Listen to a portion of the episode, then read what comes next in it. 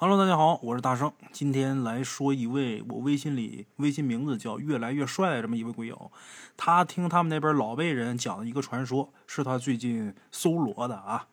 他说给他讲故事那老爷子啊，是某个沿海城市的，是鬼友他妈老家的，是他母亲那边的长辈。按辈分呢，咱们鬼友得叫二舅老爷啊。据说这老爷子今年快九十了，但是这身体啊还特别硬实。咱们鬼友小的时候啊。这二舅姥爷见过他，而且还特别喜欢他。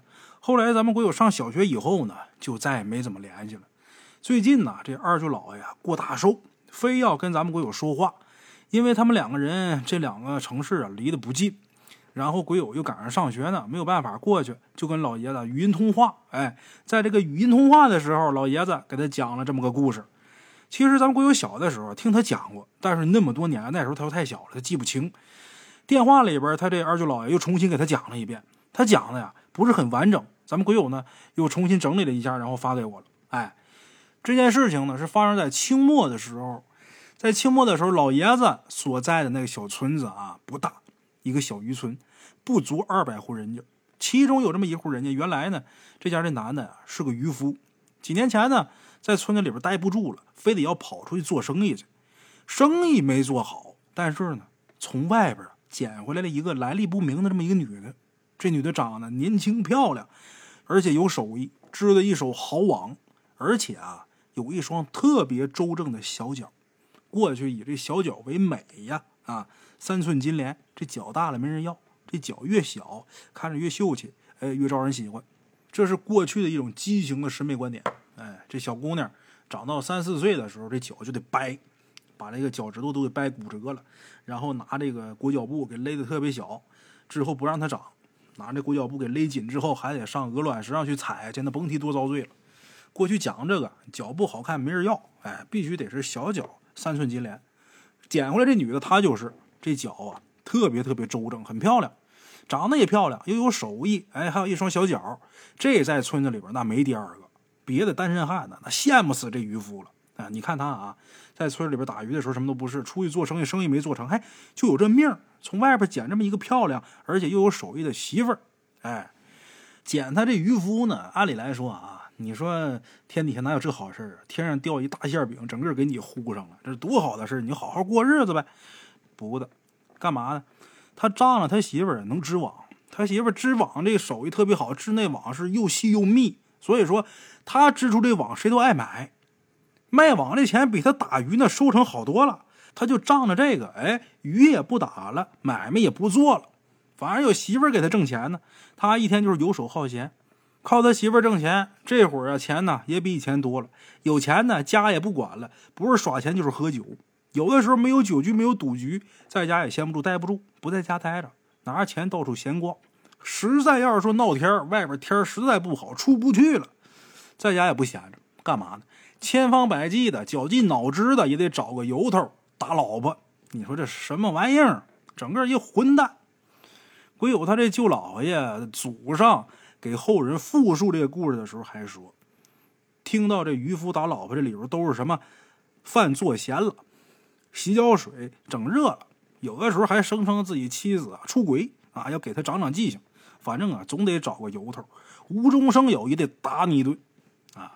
村里人都看不惯这渔夫，正经人看他都躲他远远的，看他一眼都嫌脏。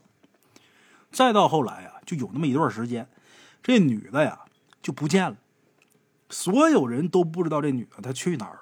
哎，这当丈夫这渔夫也找了一段时间，但是他找他媳妇儿，他不是担心他媳妇儿，他是怕没人给他洗衣服做饭给他挣钱。哎，那段时间呢，村里边传言。说有人看见这渔夫的媳妇儿啊，就那漂亮女的被一个男的追着跑，后来呢就没人见过这女的。这渔夫听说这事儿之后，我气的呀，天天拎个鱼叉到处询问他媳妇儿啊，我要是找着你腿，我给你打折。没找着，干找找不着，时间长也就不找了。哎，后来呀，又过了一年，海水涨潮，冲上了一具女尸。有人一眼就认出来，这就是渔夫那媳妇儿。他媳妇儿失踪了一年，也不知道什么时候死的。但是这会儿看这尸体，没有腐败的迹象。哎呦，还是那花容月貌那样。但是裙子底下的一双三寸金莲，不知道被什么东西给砍下去了，这俩脚没了。哎，村长结合之前村里的传言，第一反应就是这女的呀，她是个烈女，被流氓纠缠，跑到海边跳海，所以呢，上天钦佩，尸体不腐。但是这个说辞啊圆不上，为什么这女的那双脚没了，让谁给砍去了？这圆不上来。哎，反正村长这么说，大伙也都信啊，就按照这渔夫妻子是个烈女子这说法，给她一副好棺材，好生厚葬。哎，大伙一想，反正死都死了，给个好名声也行，埋了吧。而且呢，还跟当地的县衙要了一块贞节牌坊。过去老年间，女人能得一块贞节牌坊，那是无上的光荣。哎，给要了一块贞节牌坊，要这贞节牌坊得上报，上面得审批呀。哎，审批完之后给做这块牌坊啊。等这牌坊做下来，没几天，这牌坊下来之后没几天，这村里边就出事儿。怎么的呢？有那么一天早上啊，有这么几个起的比较早的渔民出来溜达，哎。早上出来逛一逛，溜达溜达，就在这村子里祠堂门口看见了一口棺材。这个棺材啊没有盖儿，棺材盖儿没了，里边装的是谁呢？正是死的这女的渔夫他媳妇儿。看脸还是没烂，这面容还是完好的，但是她那裙子是掀起来的，他那脚不是被砍掉了吗？剩下那一双残腿，这露外边，好像就在提醒所有人：我这脚可让人给砍掉了。那这情况谁看不害怕呀？村长也麻呀。但是村长就是村长，还是比较冷静的啊。赶紧找个盖扣上，再给埋了吧。之前那副棺材盖没了，不知道哪儿去了，再找一副啊，扣上给埋了，重埋了，二次入殓。哎。可是没想到，头天刚埋，第二天这棺材还是出现在那祠堂门口，还是没有棺材盖。渔夫他媳妇这裙子还是掀起来，裤腿底下还是什么都没有。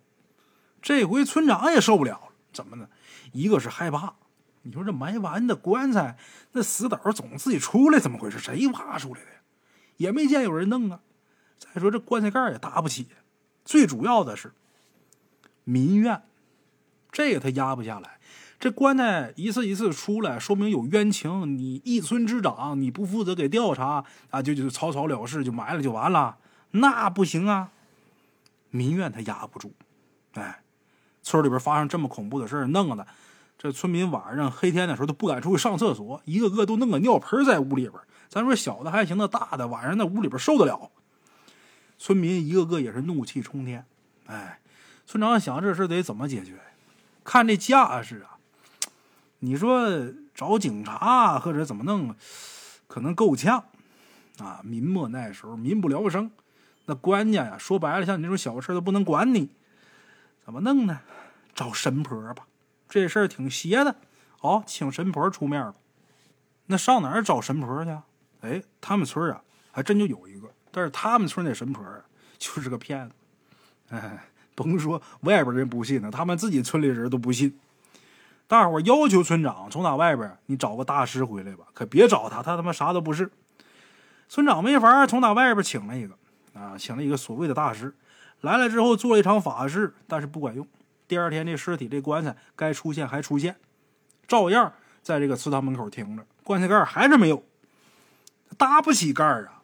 这都打几个了？大伙想想，头一把弄一个埋完之后，第二天没了，又弄一个埋了又没了，这回。找大师来做完法，埋完之后，这又没了，前前后后三块了。咱说这个盖儿啊，都好整，大伙勒紧裤腰带也给治吧了。关键这玩意儿他老出来，你说棺材出来也就罢了，哪天人再出来溜达溜达，他还没有脚，这受了受了啊！不行，还得请大师啊！从那外边接二连三的呢，又请了好几个大师，有的呢是来进村的给做法。但是做完之后都没效果，有的呢到村口直接就吵吵，惹不起，惹不起，死活都不进村，就压根人就不来。好嘛，大伙儿都人心惶惶，村里流言四起，有很多人呐就说在晚上的时候看见这渔夫的妻子啊在村里边飘啊，还说有听见他凄厉的那呼喊声，一直在喊还我脚，还我脚。好，也不知道是真听见了还是瞎编的，反正这棺材每天晚上就在这祠堂门口停着。这棺材不管你送出去多远，都回来，就在这儿。哎，给村长的压力日复一日，这村长也不好干啊。最后没办法，斥巨资啊，从打杭州请来一个据说很有名的一道长。这道长刚到村口啊，眉头一皱，喃喃自语：“好大的煞气！”但是呢，还是进村了。他看见这棺材里的女尸的时候，又是大吃一惊，然后颤颤巍巍撩起女尸这裙角。这时候，距离这个渔夫妻子被打捞上来已经快半年了啊，不是说刚捞上，他这前前后后折腾得有半年了。这会儿再看，就这一双断脚，这脚不是被切掉了吗？剩那俩棍儿还往外渗血，半年了。这死尸不吃不喝，这腿还往出淌血。这会儿你就是身上给挂个造血机，他不吃不喝，他也造不出来血，邪性。哎，道长摇摇头。人死以后不腐不烂，最坏的结果就是变成僵尸。不腐不烂这尸体还能流血的，那只能叫怪物了。哎，道长这话一出，全村惊慌。本来就吓得不行，说白跟他一个村也够倒霉的。这一出又一出的，都吓坏了。村长就问道长：“那怎么办呢？”道长叹了一口气：“哎，这个女鬼啊，不可能无缘无故这么大的杀气。你还是啊，去问问你们村里人吧。”言下之意，谁都明白什么呢？这渔夫他媳妇这脚肯定在村里哪个人家了。哎，村长把自己的意见给道长提了提。道长点了点头，啊，这村长的意思是不是你说他这脚搁谁那儿了呀？就在咱村里了，谁家了呀？道长点点头，嗯，我估计道长他也是不知道啊，也是跟着懵，应该是那么事儿啊。村长又问：“那今天晚上怎么办？”为什么问今天晚上怎么办？说白，他出来在那待着待着呗。关键最近呢，这女鬼闹得凶，不光这尸身出来啊，这魂儿也出来。在村里边乱转，啊，那有个心脑血管疾病，那受不了这个，怎么弄呢？问道长今天晚上咋办呢？道长说没事今天晚上啊，我在祠堂里边睡一晚，我看看这鬼啊，今天晚上还来不来？他要是来的话，我想办法把他镇住。啊，今天晚上你们不用担心。就这样，那天晚上这道长就在祠堂里边住着，胆儿也是真大啊。一夜无话。等第二天，村民再去这个祠堂去看道长的时候，发现这道长身披黄袍，头戴道冠，这衣冠楚楚的倒在祠堂门口。不是衣冠楚楚站在祠堂门口，是倒在祠堂门口。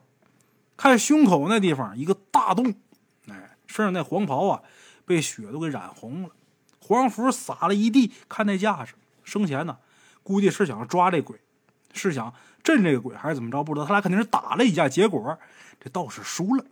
哎，这下全村都不淡定了。能把这么有能耐的道长都给弄死，这鬼得多厉害呀？咋整啊？跟着硬刚是不行了啊！还得是冤有头债有主，得弄明白他怎么死的。他那双脚是谁给砍掉的？只有找出这个杀人凶手，找出那一双被砍掉的小脚。估计啊，他才能消停。哎，就这么的。那天下午，大人们都聚一起商量对策。小孩呢，就在村里边玩。有个小孩啊，在玩的时候，无意当中就看到了这个村里边唯一一个读书人，他在村里边闲溜达。这些小孩就不明白，为什么其他大人都忙，就这读书人他什么都不干呢？哎，回家以后呢，就把这问题给自己父母提了。为什么他可以不去开会呢？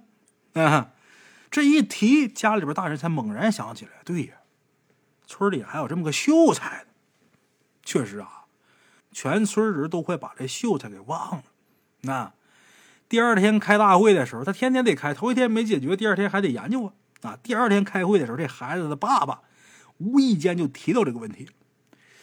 他这一说，说者无心，听者有意。村长就觉得这事儿不太对，为什么？因为在这个事儿发生之前呢，这个秀才并不是深居简出的，他也打鱼，也干活，就是闲暇的时候在家读书。怎么渔夫这媳妇儿被捞上来之后，就很少能见上他了呢？看不着影了呢？凡事都是这样，事出反常必有妖啊！村长把自己这点见解一说，全村人都炸了啊！大伙一致表示搜秀才他们家，因为这事儿始终没有任何突破口，可算有一个能泄劲儿的地方。搜啊，就这么的一大帮人拿着鱼叉，拿着棒子，就闯进秀才他们家了。进去之后啊，这伙人还真没白来，在案头的一个盒子里边找着了一双被砍下来的小脚。这脚这形啊，长得很尖瘦，哎，公公有点弯儿。这个在过去的小脚里边，那是最漂亮的，不满三寸。这双脚上还套着一双天蓝色缎子面、绣工特别精湛的绣花鞋。这些村民们一找着这个，怒从心头起呀！好嘛，半年多了，厕所都不敢去呀，把这点火啊，都撒到这秀才身上，给拽出去，先是暴打一顿。那不用逼问呐，一人上来给一杵子也受不了啊！怎么事赶紧说。那秀才都让人干懵逼了，让人怼的都直瞪眼儿。那不用严刑逼供，啊，直接就说了。怎么回事呢？这个秀才呀，因为平时啊他会写字，平时呢帮村民写个对联、写个挽联什么的，哎，能挣点外快。他就比普通的渔民呐要富裕一点。哎因为你看，你们光靠打鱼挣钱，我呢还外带写字，哎，我挣就多一点。他手里边的钱呢也多点。他媳妇儿啊死的早，他以前有媳妇儿，但死了，他就想再娶个媳妇。但是这渔村啊本来就没几个女的，那么些光棍子。他呢读过书，还在城里边跑过，见过世面。难看的女的呢，他还看不上。哎，这人有个癖好，什么呢？就喜欢这女人的小脚，所谓三寸金莲。这村里边找三寸金莲的脚裹那么小的，没有，看不上。直到他看见这渔夫的媳妇之后，好嘛，可算是对了他心思了，见色起意。哎，但是你说见色起意，你怎么弄啊？你去勾引他媳妇去，他媳妇还挺正直个人，也没处下手。另外啊，这读书人呐。心里边有那个比较脏的想法，但是呢，也干不出来那脏事儿啊，纯粹属于是敢想不敢干那活儿。那怎么整呢？我去把她丈夫打一顿，然后把这媳妇给抢走，给她掠走，看看自己这俩小胳膊。好家伙，不是那个呀，是那玩意儿吗？自己平时打鱼都得是使最小的网，大网都抡不动，跟人家照量也不行，那咋整呢？俗话说：“有钱能使鬼推磨。”嘿嘿，我平时可没少攒钱呢。我媳妇死这些年，我也没什么开销啊。平时我挣的又比别人多，这会儿手上有点闲钱，怎么办？我拿钱买。知道这女的，她那丈夫那渔夫就是个混蛋，平时喝酒耍钱、嫖妓打老婆。哎，这种人呢。没钱不行，必须得有钱。他媳妇虽说能挣，但是就这么造啊，他手上钱呢也总供不上。我有钱，我跟他商量，我给他钱，让他媳妇跟我睡觉，啊，做了很久的思想斗争，最后找到这渔夫。一开始挺不好意思张嘴的，磨磨唧唧嘟嘟半个来小时，把这渔夫都嘟嘟困了，可算是听明白他这点意图了，啊。感情你要给我钱啊，然后跟我媳妇睡觉，好，我同意了。渔夫可倒干脆呢，好，我同意了，拿钱吧。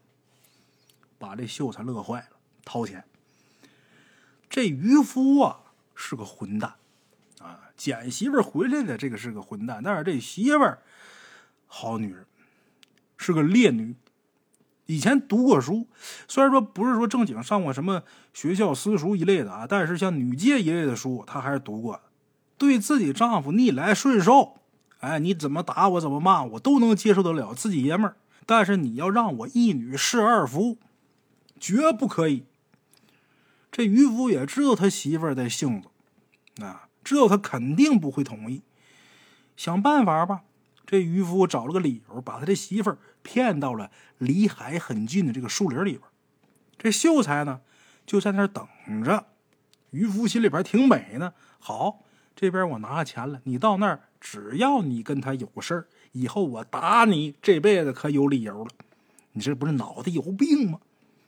这秀才在那儿等着，一看这渔夫的妻子来了，哎，你看啊，让他动手跟人打架，他不敢。一看这弱女子来，他可来能耐了，赶紧跑来跟人纠缠。这渔夫妻子拼命跑，一直跑到海边，眼看这秀才呀就要追过来了。这女的真是个烈女，一头就扎海里边。等这秀才到的时候，这渔夫他媳妇啊还没完全沉下去，秀才赶紧呢一把把那女的给拽上来了。这女的呢拼死挣扎，最后实在是挣扎不过，一狠心咬舌自尽。这秀才一看这满嘴血，那也没心情了，再等一会儿死了。这秀才呢，也是一个脑袋有大病的狠人啊。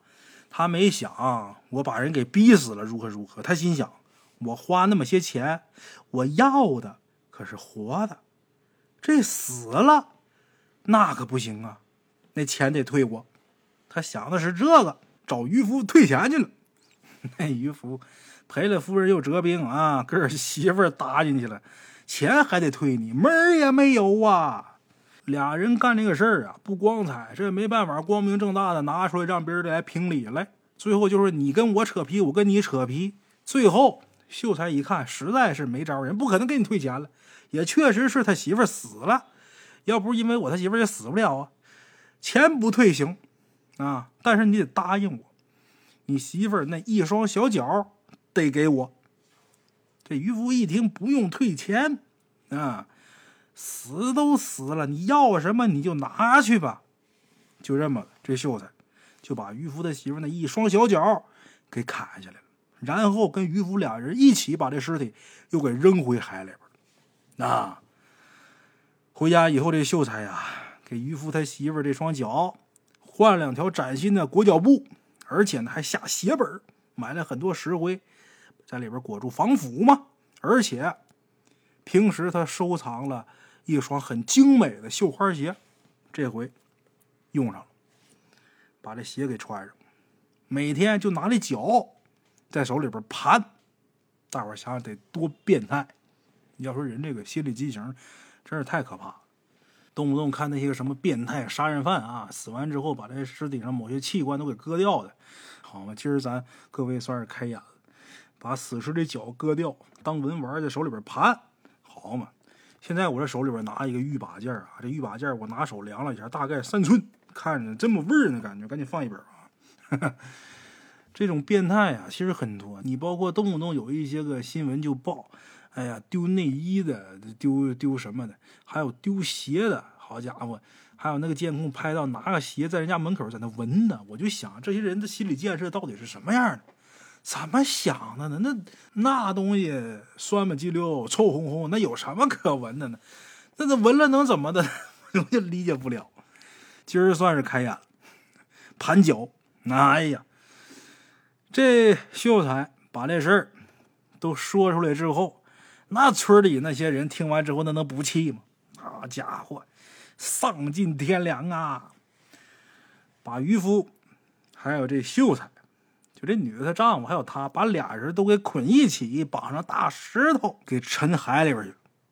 哎，之后又找人做法，给渔夫他这媳妇重新下葬，把那双被人砍掉的脚又摆回到棺材里边给放好。打那之后，这渔夫他媳妇没再出来闹过。哎，这事儿啊，据鬼友他这个二舅姥爷说，当年往这俩人身上绑石头的人。就有归有他这二舅姥爷的太爷爷，那就有他一个。如果这故事是真的的话啊，首先呢，这渔夫是个混蛋，咱给他定性了；这秀才呢是个脑残外加变态，咱也给他定性。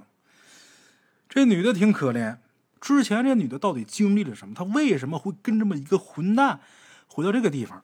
咱都不提，反正她这一生啊是挺悲惨的，应该是啊。这故事里边，其实我觉得最惨的就是胸前让人给开一个大洞那道士。这哥们儿，我估计他也得挺屈的，不能含笑九泉了。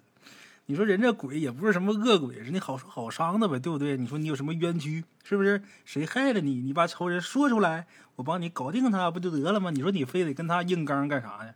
人家那么大怨气，都弄丢那么多副棺材盖子了，能怕你？好家伙，这相当于人家拿一把 AWM，你拿一个十字弩，跟人硬刚啥呀？得嘞，今儿咱这故事就说到这儿。我是孙大圣，咱们下期见。